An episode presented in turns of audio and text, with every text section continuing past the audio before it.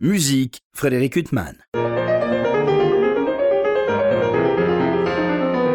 Bonjour Frédéric Huttman au micro, j'ai le plaisir de vous retrouver pour un nouvel entretien. Aujourd'hui j'ai le très grand plaisir de recevoir Robin Faro. Bonjour. Bonjour.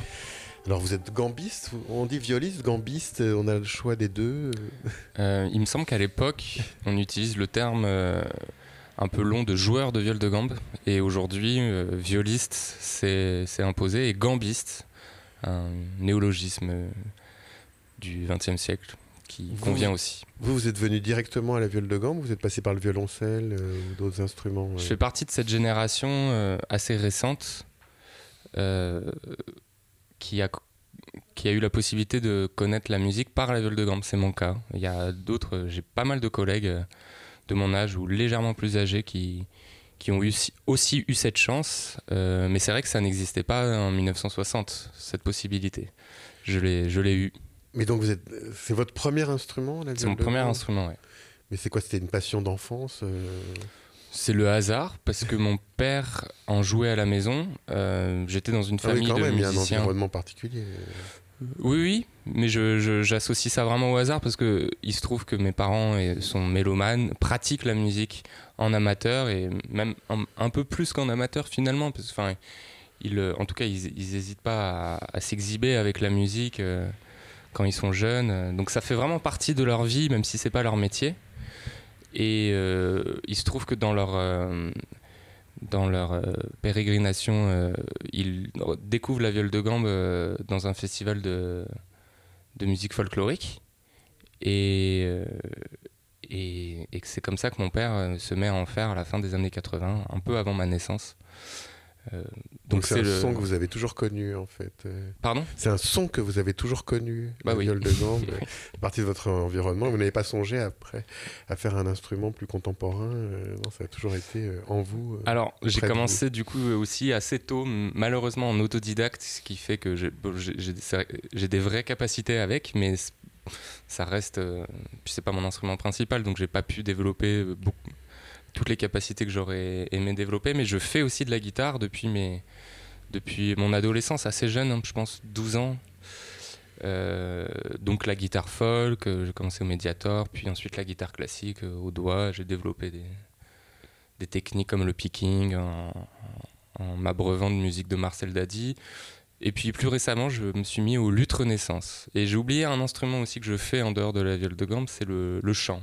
Également en amateur comme la guitare mais qui m'a qui mené euh, dans plein de domaines musicaux différents. Et donc justement, là aujourd'hui, si vous êtes là, c'est pour évoquer un disque qui vient de paraître pour le label Parati, euh, Blessed Echoes, veuillez excuser mon anglais façon inspecteur Clouseau, donc des chants, euh, des luttes songs de l'époque d'Élisabeth Ier, enfin à cheval entre Élisabeth Ier, dont j'apprends en lisant le texte passionnant qui accompagne ce disque que vous avez écrit, Robin Faro, qu'elle est morte en 1603, il lui a succédé euh, euh, James Ier, Jacques Ier. Jacques Ier. Et donc, euh, c'est à cheval sur ces deux époques, l'époque élisabéthaine et puis cette époque Jacques Ier. Donc, vous êtes auprès de votre ensemble, près de votre oreille, un fort beau titre. Et donc, c'est un itinéraire.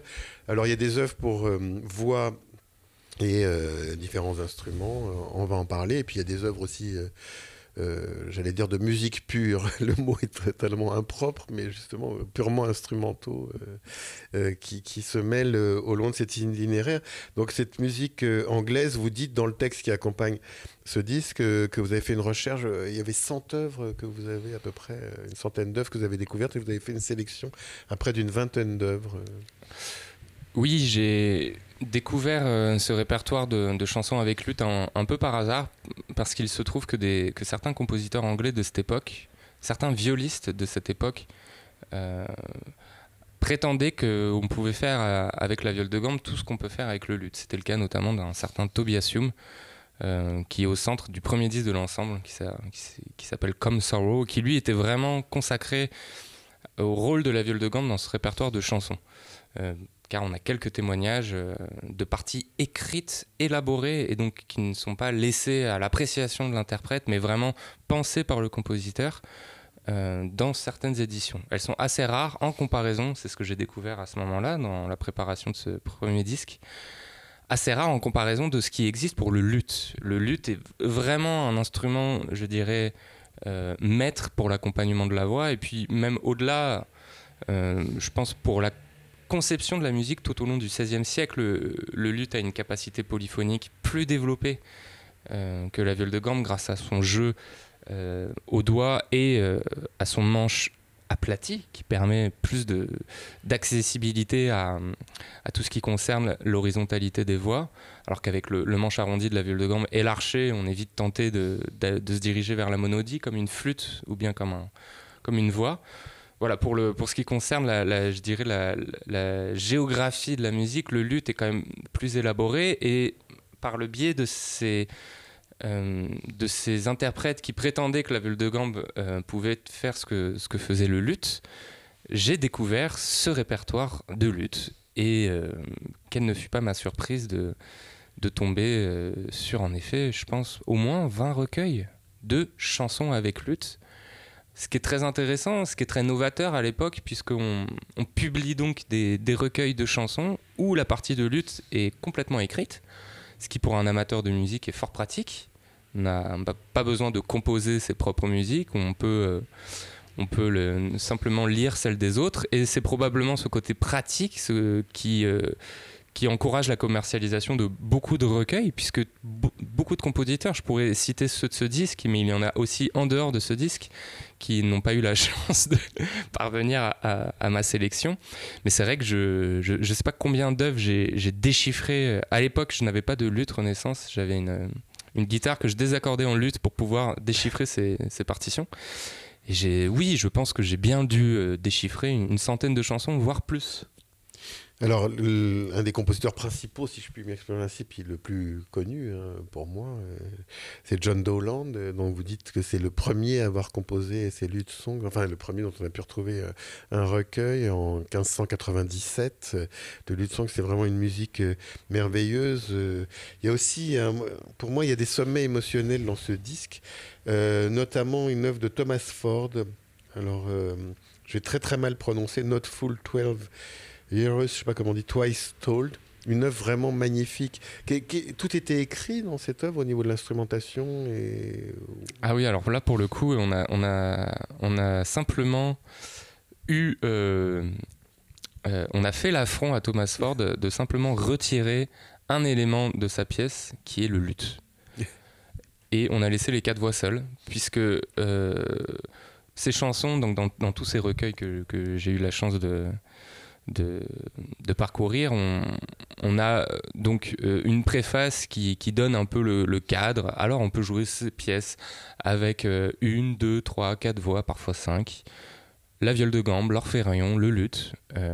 seul le luth, comme je disais, parfois la viole de gambe possède des parties écrites. Mais voilà, on a toujours une tablature de luth et le nombre de voix qu'a décidé de, de, choisir le compositeur. on est toujours dans une musique polyphonique qui est au moins penser à quatre voix. Donc soit le compositeur décide de tout laisser au luth et à une voix, soit le compositeur décide de euh, retranscrire euh, toute sa pensée horizontale et contrapuntique, polyphonique, à plusieurs voix. C'est le cas dans notre Full 12 Years Twice Told, où, euh, où, Thomas Ford a décidé d'en faire une chanson à quatre voix, et même, je dirais plus, un madrigal dans cette pièce qui est très horizontale, et voilà, qui se rapproche beaucoup du madrigal italien. Et euh, donc pour quatre voix et lutte. Or, les quatre voix ne font que transcrire euh, ce que fait le luth et vice-versa. Donc il n'était pas absurde de retirer les luttes et d'en faire un madrigal euh, à quatre voix a cappella. Et c'est vrai que c'est un... Je ne sais pas si... Alors le, texte est très beau, il est très poétique. Je ne sais pas si c'est le plus beau du disque. En tout cas, c'est probablement un des plus tristes, puisqu'il s'agit de la mort trop euh, récente d'une personne qui n'a pas réussi à compter deux fois 12 années et dont on peut penser euh, avec un petit calcul mathématique qu'elle est morte avant, 24 avant 24 ans. Et alors vous dites euh, toujours dans ce texte que ces musiques elles sont sous, parfois sur des textes de grands auteurs comme Shakespeare bien sûr et puis parfois ce sont les musiciens eux-mêmes qui écrivent les paroles de leur musique. Mais vous vous les avez trouvées où ces, partitions, cette centaine de partitions, euh, elles sont facilement accessibles?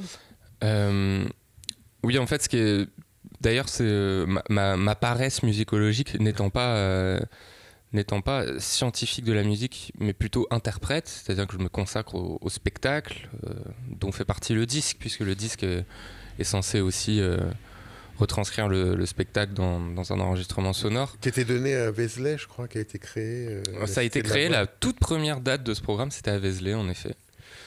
Et euh, donc, euh, qu'est-ce que qu'est-ce que je disais eh ben, vous disiez que vous n'aviez pas justement une vocation musicologique, mais surtout interprétative, euh, Robin Faro. Donc oui, en, effet, j'ai parcouru beaucoup de chants de, de, pièces, mais ce qui se passe, c'est que la plupart des musiques que je découvrais ont été éditées du vivant des compositeurs.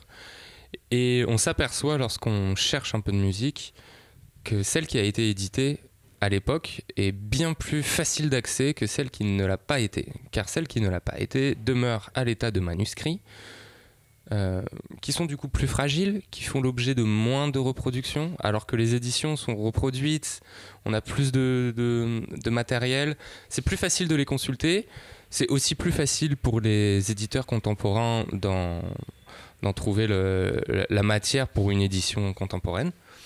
Euh, donc euh, j'ai cette chance, et ce qui, est, génial avec le, répertoire de chansons tout au long de la, Renaissance du XVIe siècle et du XVIIe, euh, c'est qu'il c'est souvent édité. Là, en ce moment, je m'intéresse beaucoup à la...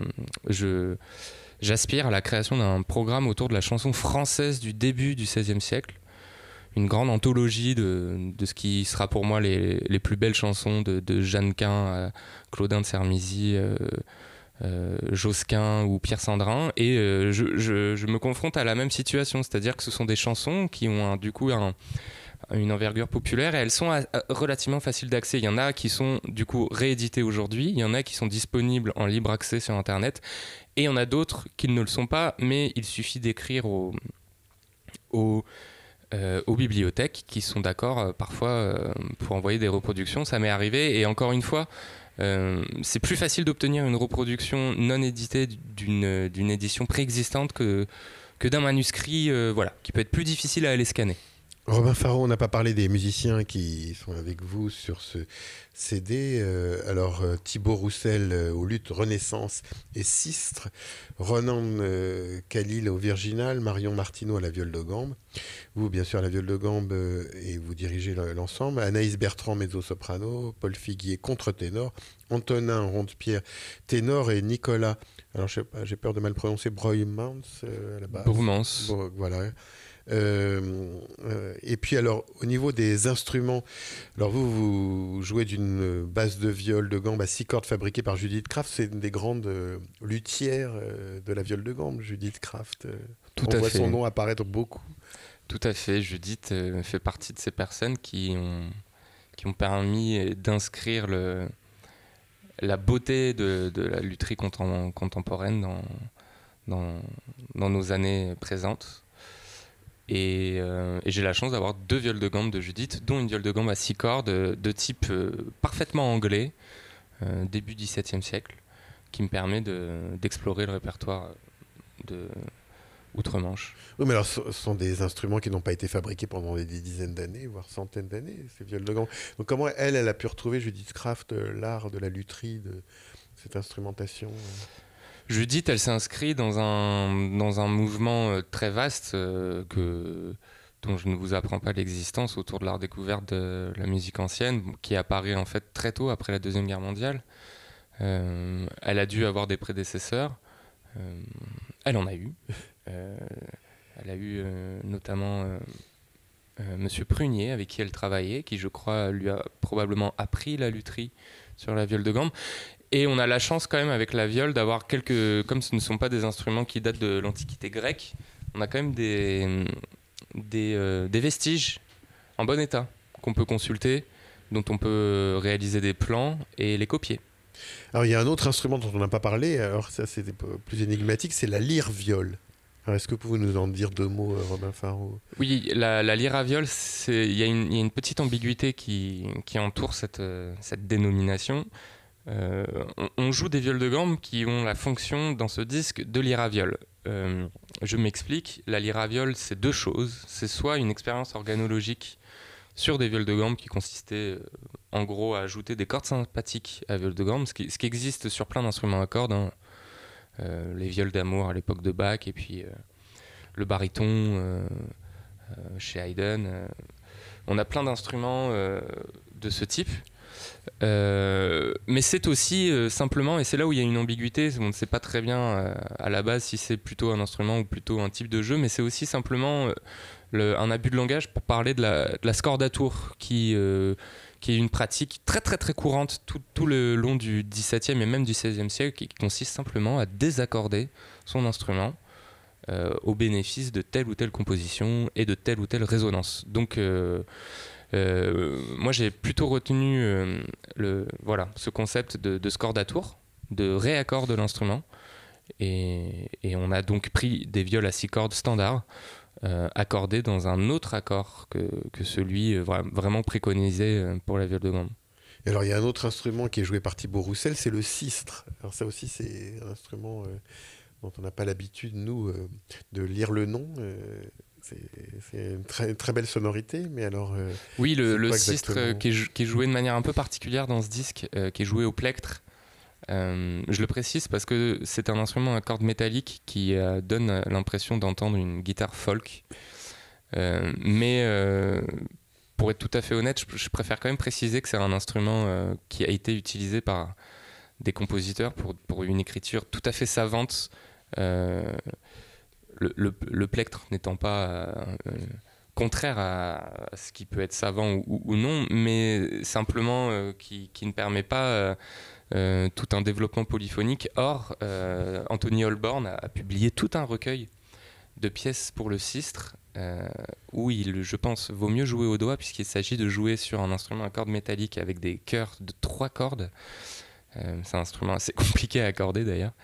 Euh, des fantaisies euh, fort difficiles. Donc c'est un instrument euh, qui a eu une belle vie tout au long du 16e, qui était utilisé un peu partout. il existe de la musique franco-flamande pour cet instrument, qui peut être tantôt diatonique, tantôt chromatique. Et voilà, ici on l'utilise plutôt dans un rôle diatonique, accompagnant au plectre. Et c'est un très bel instrument. Robin Faro parlait de la difficulté d'accorder cet instrument, mais quand on est assis justement à des concerts de musique ancienne avec des instrumentistes tels que vous, euh, vous passez un temps fou à vous accorder. C'est toujours très impressionnant au concert. Euh, et ça a l'air très difficile et très long d'accorder tous ces instruments. Alors, je vous rassure, c'est pas très difficile, mais c'est vrai que c'est long et on, utilise des, des, factures euh, qui copient celles anciennes. Et voilà, au XVIIe siècle tout n'est pas euh, tout n'est pas pensé pour que pour la rapidité, pour l'efficacité et les instruments du 17e sont moins efficaces que ceux euh, construits après 1945. ils ont besoin d'un peu plus de temps, notamment pour l'accord et c'est dû aussi au c'est dû aussi aux matériaux utilisés. Le boyau est très sensible. Alors c'est long à accorder, mais la contrepartie c'est que ça offre euh, une sensibilité supplémentaire dans le son.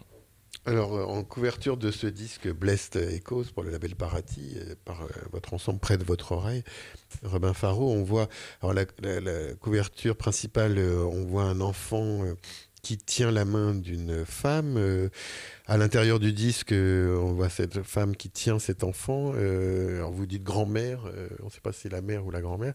En tout cas, il y a l'idée de transmission dans ce disque, dont vous dites qu'elle est très importante pour vous. Vous, vous parlez de vos parents, justement, qui, étaient qui sont des musiciens. Oui, après, du, du coup, je, je, vais essayer d'être honnête une nouvelle fois. Et ce, tout ce concept, tout, tout, ce, tout, ce, concept un peu peut-être un peu, euh, un peu prétentieux, euh, c'est aussi décider, euh, à défaut de pouvoir vraiment faire autre chose.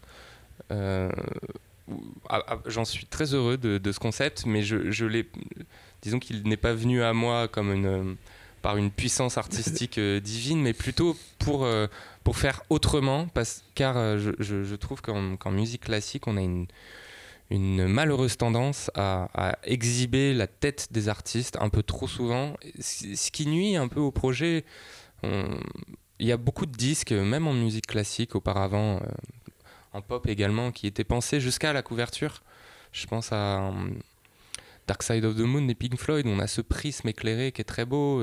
en, pop, c'est très très très courant d'aller d'aller voilà terminer son projet discographique jusqu'à imaginer la couverture. Ça se perd un peu en musique classique aujourd'hui. Je, trouve que c'est absolument dommage. Et voilà, donc j'ai donc cherché ce que je pouvais faire un peu à mon petit niveau pour pour proposer autre chose. Et en, fait, euh, concrètement, en musique classique, on n'a pas non plus énormément de moyens. Enfin, en tout cas, je n'ai pas énormément de moyens. Donc, euh, je suis allé faire avec les moyens du bord. J'ai demandé à ma mère de faire une séance photo avec ma fille. je trouvais ça beau. C'était, en plus, ce sont deux femmes. Euh, une petite et une moins petite. Elles ont 70 ans d'écart. Et il se trouve fait jeune de dos, votre mère. elle fait très jeune, ouais. Elle est, très bien euh, conservée, elle a cette chance. Et. Euh, et euh, je me perds. non, non, mais c'est une belle image, Robin Faro. Mais c'est vrai qu'à à la base, le, le projet, en revanche, c'est appelé tout de suite Blessed Echo. Ce sont deux petits mots que j'ai extraits d'un poème. De Robert Jones. De Robert Jones. Ce ne sont pas des mots que j'ai inventés, les échos bénis. Et c'est vrai que les échos bénis, ça me semblait bien, euh, bien en accord avec l'enfance et la transmission. Du coup, j'ai trouvé un lien entre cette idée euh, graphique, esthétique et le nom de du projet qui date en fait de, 2019. Ah, j'allais dire 2018. Oui, par là. Alors, Robin Faro, justement, ça s'ouvre par une œuvre de Alfonso Ferrabosco. On parlait de John Dolan. Il y a, multiples compositeurs euh, dont j'ignorais le nom avant d'écouter votre disque magnifique. Philippe Rossetter, et puis, euh, il y a Thomas Ford qui a une place euh, essentielle. Euh, et tous ces compositeurs, nous, aujourd'hui, on retient principalement le nom de John Dowland. c'était des compositeurs qui étaient connus à l'époque Bah oui, Alfonso Ferrabosco, c'était un musicien qui travaillait à la cour. ce n'est pas le cas de cette pièce, Like Hermit Paul, mais Ferrabosco a mis en musique des textes de Ben Jonson dans son seul et unique livre de chansons on peut trouver des textes de Ben Jonson, qui est un dramaturge un peu moins connu aujourd'hui que, Shakespeare, mais, qui, euh, oui, on joue encore certaines qui, qui quand même, euh, qui, qui, est quand même dans voilà dans la grande école dramaturgique euh, théâtrale de, de, l'Angleterre élisabéthaine. Il était au service de la reine Élisabeth I et, et ensuite à, probablement de, de Jacques Ier. Et on a voilà, on a des. Euh, je, j'ai un, je me rappelle plus de la question. C'était sur ce compositeur euh, Ferrabosco. Oui, euh, donc il y a plein de compositeurs. Non, tout ça pour dire que Ferrabosco était, était par exemple très connu. C'est pour voir si je suis. non, non, non, non, vrai, en fait, il y a tellement de sous-couches dans la création de ce projet. Il y a, y a, aussi des, des, des, points sur lesquels je, je, manque d'informations puisque je, je suis ni historien ni musicologue donc parfois je me perds également dans, dans ce que j'aimerais savoir en plus dans, dans, mes réponses. Mais oui, il y a des compositeurs qui étaient très connus, Ferrabosco euh, l'été. Euh, et puis euh, Thomas Campion est un compositeur, je crois, qui a écrit des, des masques de cours également. on a beaucoup de compositeurs qui, qui travaillent à la cour, lutistes de, de, la cour, dont ne fait pas partie John Dowland d'ailleurs avant la, toute fin de sa vie. Euh, et euh, donc oui, on a, on a affaire à, tout un réseau de musiciens qui en fait étaient assez connus en Angleterre, euh, sachant d'ailleurs que Dowland a passé la plus grande partie de sa vie ailleurs qu'en Angleterre, puisqu'il cherchait un poste de luthiste qu'il n'a eu, je ne me rappelle jamais s'il ne l'a jamais eu ou bien s'il l'a eu que à toute fin de sa vie, je crois que c'est cette deuxième option solution. la bonne. Mais du coup, voilà, l'Angleterre disposait de plein d'autres compositeurs qui étaient bien plus en vue que lui et qui sont présents aujourd'hui dans ce disque. Et alors, au niveau des partitions, vous parlez de la centaine de partitions euh, que vous avez déchiffrées euh, avant d'en sélectionner une vingtaine pour ce disque. Qu'est-ce qui est écrit euh, au niveau tempo, indication, nuance C'est vous qui recréez à partir de votre expérience et de ce que vous savez de ces, de ces musiques Oui, ça c'est assez, assez chouette en musique ancienne parce que le, le tempo est, en tout cas à cette époque-là, jamais écrit. Euh, plus tard. Il n'y a aucune euh, indication euh À ce niveau-là, non. Pour avoir des indications de tempo, finalement, il faut attendre l'arrivée de la sonate avec les, noms italiens Adagio, Lento qui, qui donnent une indication. Mais bon, à cette époque-là, on a que.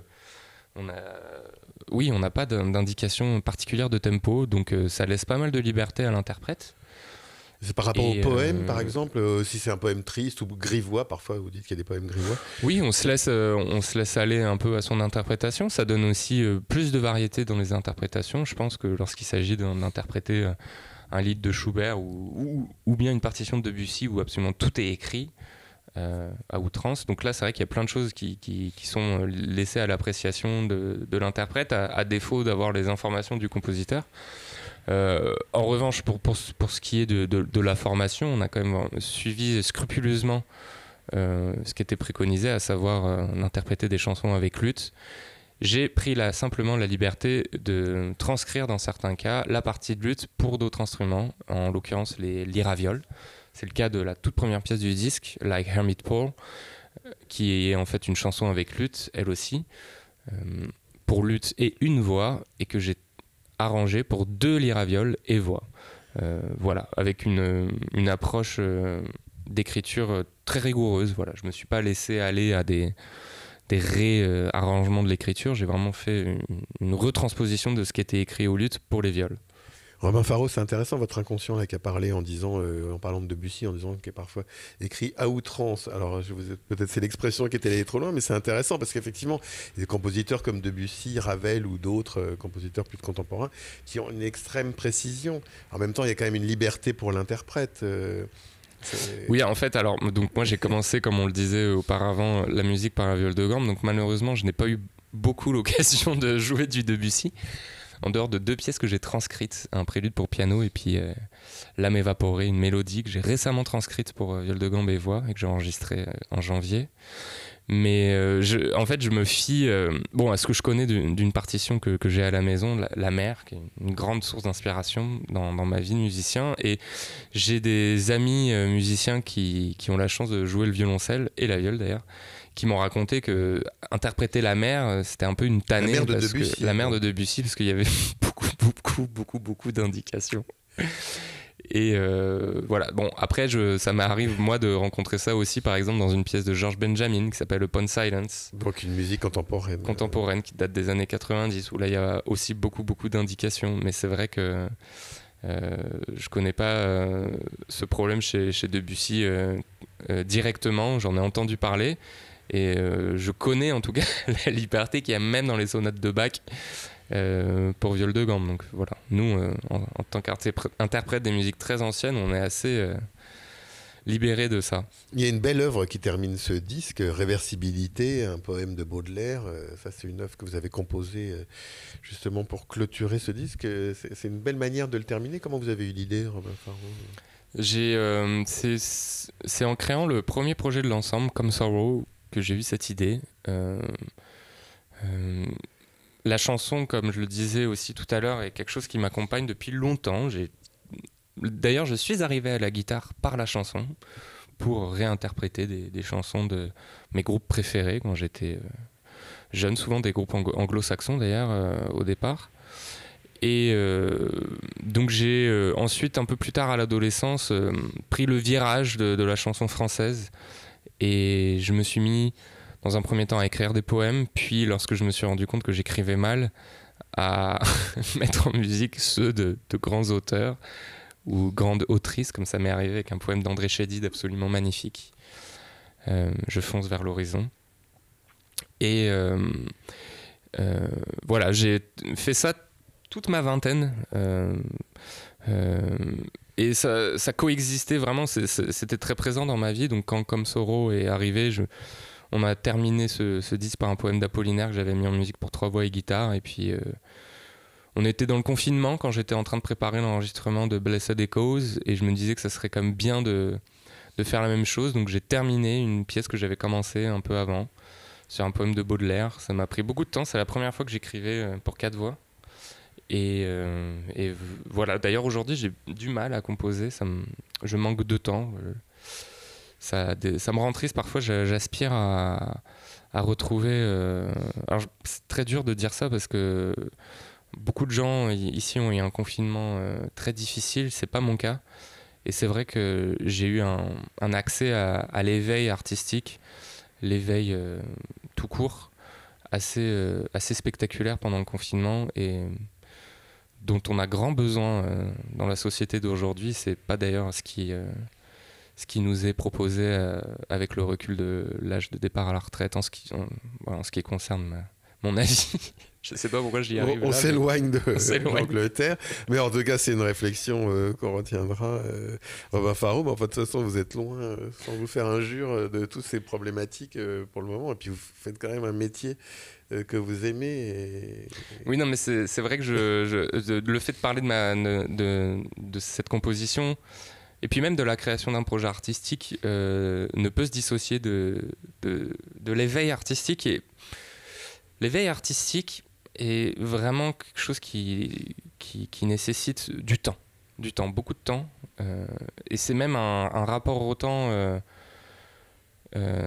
différent. On ne crée pas ni une pièce, ni un programme lorsqu'on est pressé par le temps, par l'horloge qui tourne. On a besoin de s'évader, on a besoin d'arrêter un peu le temps. Et, c'est difficile dans la société d'aujourd'hui. Euh, je me bats tous les jours pour créer mes programmes, pour euh, pousser les murs, pou- pou- arrêter un peu les, horloges, les, les aiguilles de, l'horloge qui tournent. Sinon, on n'y arrive pas. Euh, c'est pour ça que je, je parle de ça très naïvement. Je, je n'ai pas, je n'ai pas la, la prétention de connaître la, les, les réponses aux mots de la société. Mais voilà, je pense que je pense qu'on a besoin d'éveil en tant qu'humain. Et Alors. d'ailleurs, la composition et la création de projets le, le permet. Ben, votre disque euh, participe, je rappelle, euh, alors ce disque Blessed Echoes euh, des songlutes du temps d'Élisabeth Ier et de Jacques Ier, donc tout le tout début du XVIIe siècle, avec votre ensemble près de votre oreille, un disque qui vient de paraître pour le label Parati. Il me reste à vous remercier infiniment, Robin Faro, d'avoir été mon invité. Merci beaucoup.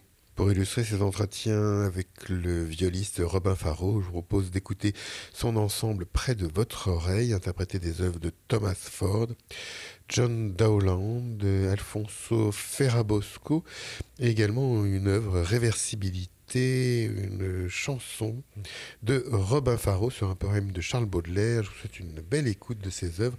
Bonne fin de soirée sur RCJ.